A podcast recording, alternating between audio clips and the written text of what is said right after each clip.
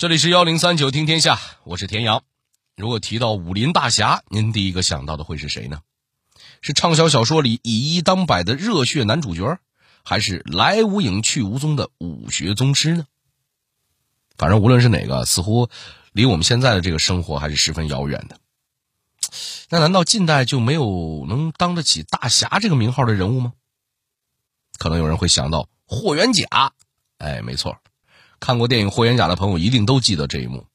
影片中，霍元甲在上海吓跑了侮辱中国人的俄国大力士，中国武术自此声名大噪，国人更是掀起了一片习武的热潮。其实，在真实的民国历史中，外国大力士跑来中国自取其辱的故事并不止这一个。而在那个社会动荡、风雨飘摇的年代，想要潜心习武并借此强国的仁人志士也不在少数。那他们都是谁呢？他们的出现又对中国武术的发展产生了怎样的影响呢？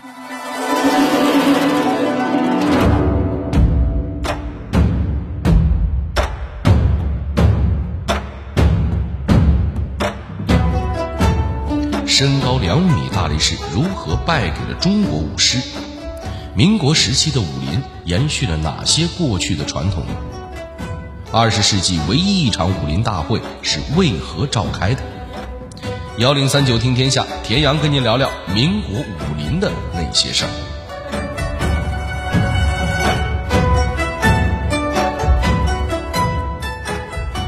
话说，在一九一八年，也就是霍元甲吓退俄国大兄弟的十年后，京城迎来了第二个不忿的大力士，这人名叫康泰尔。据说在欧美摆擂台的时候，连赢十场。自称靠着一双铁拳打遍天下无敌手。为了给在中国跌面的同胞前辈报仇，康泰尔一到北京就向中国武术界下了战书。为什么他敢这么嚣张呢？原来当时名震天下的霍元甲已经过世，外国人都觉得中国武林肯定没有敢应战的人了，正好趁机挫挫我们的锐气。然而很快，一位年过四十的中国武师站了出来。这人什么来头呢？他叫韩木侠，出生在晚清一个武官家庭里，打小就是个武痴。出身行武的父亲希望儿子长大后做一个济世安民的大侠，于是常常把武术名家请到家中做客，又管吃又管住，只为了让他们把毕生武学传授给韩木侠。然而这些师傅通常过不了多久就和韩老爹请辞，为啥呀？因为这位韩木侠呀学得太快，年轻人不仅一点就通，还正好是血气方刚的时候，下手他没个轻重。您当时要是住韩家附近啊，估计过不了几天就能看到一个武士开开心心的走进去，然后呢一身绷带的走出来。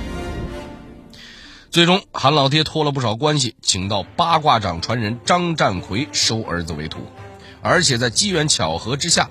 韩木侠还有幸结识了师傅的义兄，形意拳名家李存义。得到两位名家的倾心指导，韩木侠的武艺更加精进，最终取各家武艺之所长，开创了自己的流派——韩式形意八卦。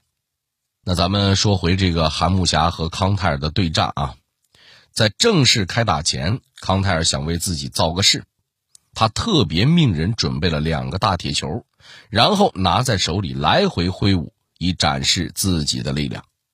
这波操作倒是唬住了不少观战的老百姓，大家不禁泛起了嘀咕，担心中国的舞狮治不住台上的大个子。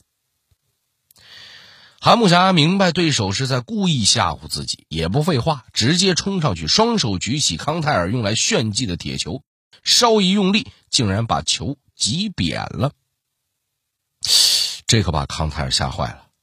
好家伙，这这这这小个子哪来这么大劲儿啊？他立刻宣布，今日只是展示，明天啊再正式比赛。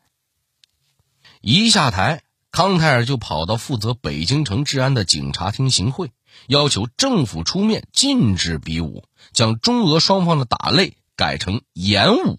表演式的比武。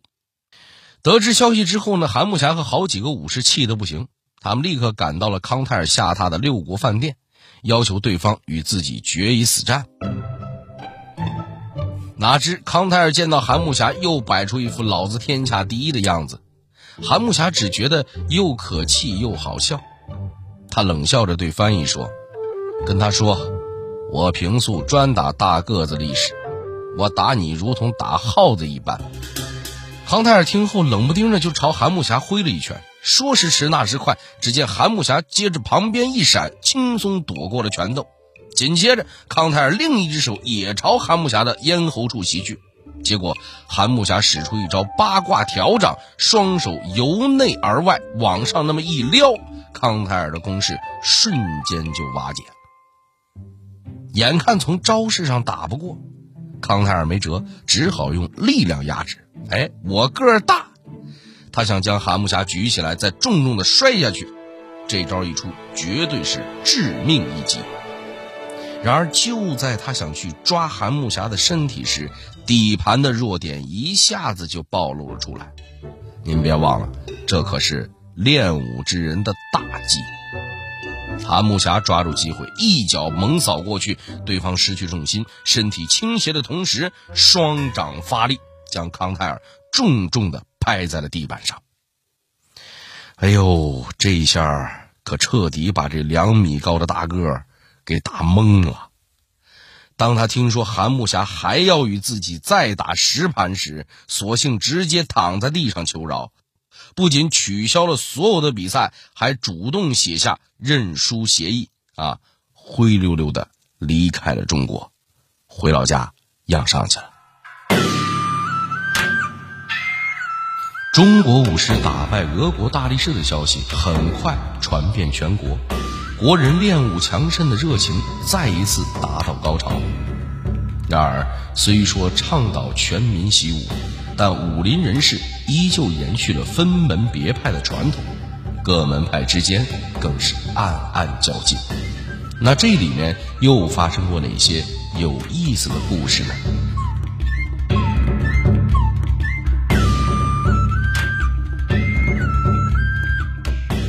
要说流派之多，就不得不提到太极拳。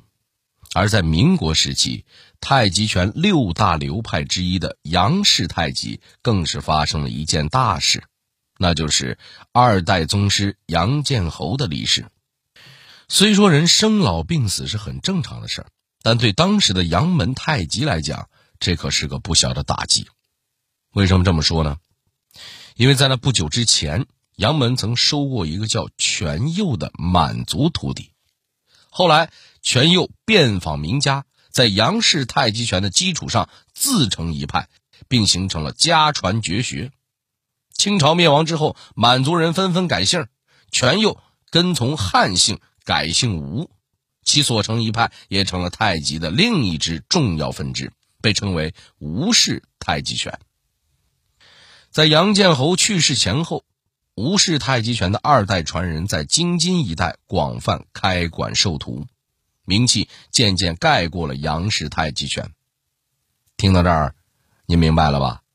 虽说同出一脉，但这习武之人比普通人更要面，谁也不想被谁比下去。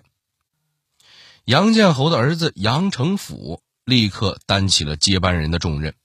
在父亲去世后的数年内，年近不惑的他不干别的，就专心研习他们杨家的太极拳。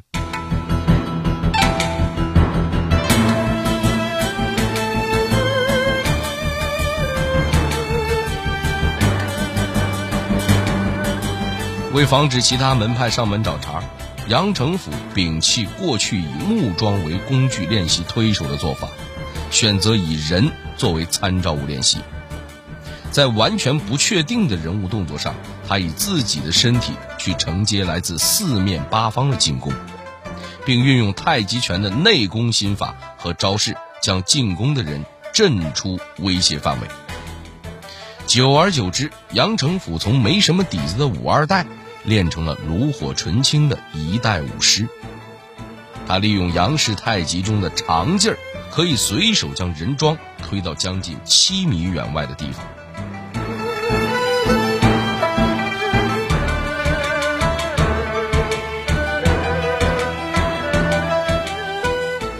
在父亲去世七年后，杨成甫带着自己闭关修炼的成果重出江湖，复出后的第一次踢馆，自然锁定在了竞争对手吴氏太极拳的二代传人吴建全身上。要么说习武之人有恒心呢，为了达成自己的目标，可以潜心磨练七年之久。当时吴建全早已是人气爆棚的知名武师，吴氏太极拳更是风靡大上海，成为南方国术的代表之一。而吴建全与杨成甫本来就有同门之谊，因此对于杨成甫的踢馆，吴建全也没有表示反感。两人客气一番后，便开始切磋。结果不出所料，杨成甫的首轮踢馆圆满成功。自此，杨氏太极的名号响彻民国武术圈，杨成甫的身价也是水涨船高，前来踢馆的人也越来越多。在众多踢馆的高手中，杨成甫唯二不敌的人，一个叫张策，另一个叫孙禄堂。其实败给这俩人啊，一点都不丢人。为什么这么讲呢？先说这个张策啊，这位呢曾是东北武林叱咤风云的人物。张作霖曾高薪聘请他教张学良、张学思练武，人家自创的五行通臂拳，与咱们前面提到的韩木侠的祖师爷以及杨成府的爷爷都是平起平坐的。再说这位孙禄堂，他不仅精通太极、八卦、形意拳，还能自成一派，号称天下第一。所以杨成府在这二位面前自然是略逊一筹。俗话说得好，打不过就加入。战败的杨成甫顺势与张策和孙禄堂换了帖子，仨人往关老爷面前一跪，成拜把子兄弟了。自此，有了大佬们的加持，即便在高手如云的京城，杨成甫的名气也比以前更响亮了。说完了八卦掌和太极拳，咱再聊聊自带武器加成的武术。正所谓功夫再高也怕菜刀，有个趁手的兵刃傍身总是错不了的。下面跟您介绍的这位，不仅武术造诣颇高，还为我国的军事教育做出了极大贡献。他是谁呢？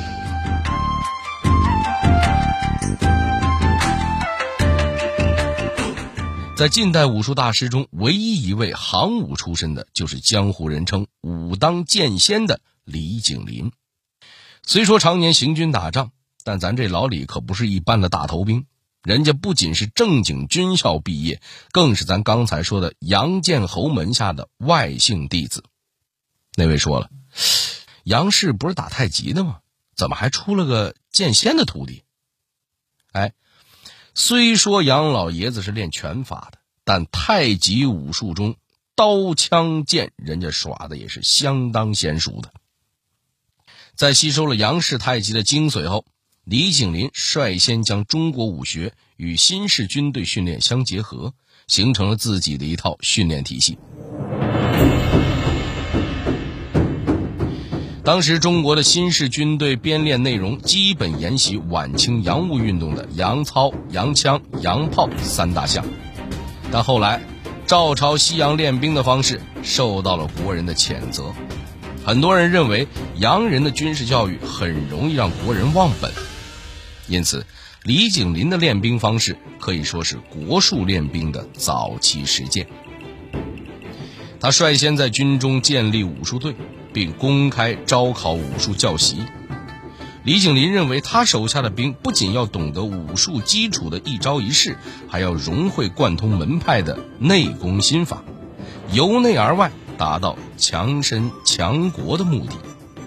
他还将武当剑法倾囊相授，要求在骑兵训练中加强士兵在骑马时对火把和移动把的训练，提高在马上用刀作战的能力。如此一来，不仅军队战斗力得到了提升，武当剑法也在普通人中传承了下来。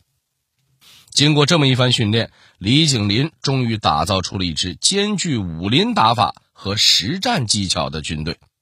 他的队伍一度在军阀斗争中声名鹊起，而他本人也成了张作霖的爱将，从旅长升到了大帅手底下第一方面军的司令。然而，在一次次的混战中，面对兵戈不止的军阀，李景林心里也打起了鼓。他不知道自己该帮谁，也不清楚到底该反谁。直到前同事郭松龄上门找到自己，提议一同起兵造张作霖的反。此时想起大帅对自己的知遇之恩，李景林最后也没有答应郭松龄，而是选择了中立。这也就意味着，不论赢家是谁，他都别想讨到好处了。最终胜利的天平倒向了张作霖。对于这位在关键时刻不帮自己的佛系下属，张作霖心中感到了莫名的不安和难受。渐渐也就不再重用李景林了。老李自个儿也明白是怎么回事，于是主动辞去了军中的所有职务。没了工作，李景林却一点也闲不住，他开始为弘扬武术老本行四处奔走。这一忙不要紧，竟然意外得到了不少同行的支持。可是，在战事四起的年代，中国武术真的能顺利发展吗？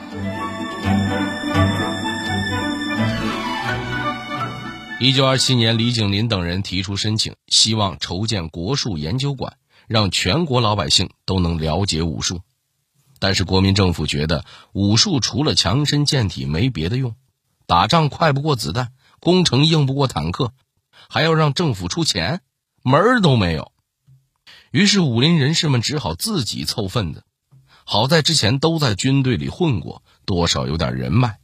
很快，国民政府中央国术馆。正式成立，各大门派的宗师也都对这个新的武术机构很有兴趣，各自选出了统领本门武功的门长。然而，问题马上又来了。有句老话叫“天下武功出少林”，但是呢，武当派一直看少林高手不顺眼。为正武林之气，二十世纪唯一一场天下武林大会就此展开。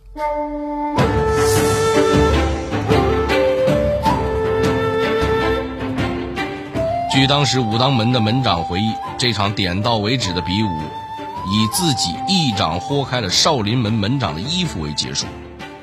武当门自然大获全胜，然而在少林弟子口中，输赢结果却截然相反，谁输谁赢，竟成了一场公说公有理，婆说婆有理的无解局面。不过，这么一场比武后，在场的武林人士也都明白。要发展中华国术，还得摒弃门派之见。在众人的联名建议下，中央国术馆的教学宗旨变成了划除宗派门户之见，不管内家外家，取长补短，精益求精。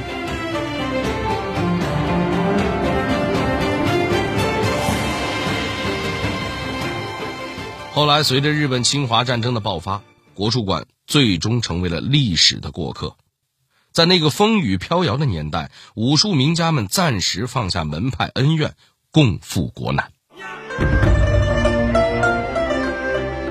九一八事变后，在天津交拳的韩木侠应邀入伍，他将形意拳体系中的连环枪简化成更具实战意义的刺杀，打造了一支令日军闻风丧胆的大刀队。八卦掌的传人也将本门精髓融入到了军事教学中，帮助八路军战士在战场上杀敌报国。所以说，不要总觉得大侠只存在于古代和小说里。所谓侠之大者，为国为民。只要这个世界上还存在着路见不平一声吼的人。还有着面对国家危难时愿意挺身而出的人，他们都当得起一个“侠”字。